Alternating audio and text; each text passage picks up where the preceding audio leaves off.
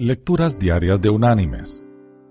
La lectura de hoy es de la carta enviada por el apóstol Pablo a la iglesia en Roma, capítulo 7, versículos del 18 al 24, que dice, Y yo sé que en mí, esto es, en mi carne, no habita el bien, porque el querer el bien está en mí, pero no el hacerlo.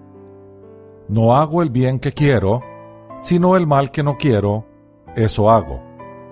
Y si hago lo que no quiero, ya no lo hago yo, sino el pecado que está en mí.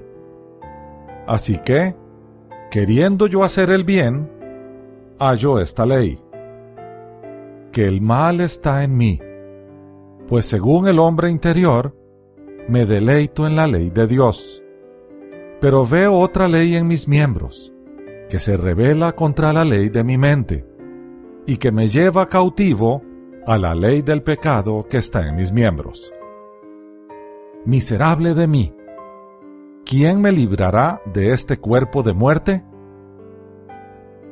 Y la reflexión de este día se llama Las dos voces.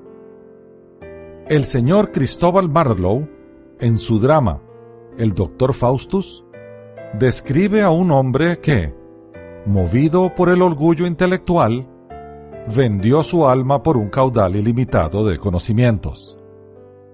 Cuando se dio cuenta de que la ciencia y el poder que había obtenido por medio de tales conocimientos no le satisfacían, ya era tarde para arrepentirse. Las dificultades del doctor Faustos comenzaron cuando dos ángeles, uno bueno y otro malo, se le acercaron. El buen ángel trató de persuadir al doctor Faustos de que se gobernara por el libro, las escrituras.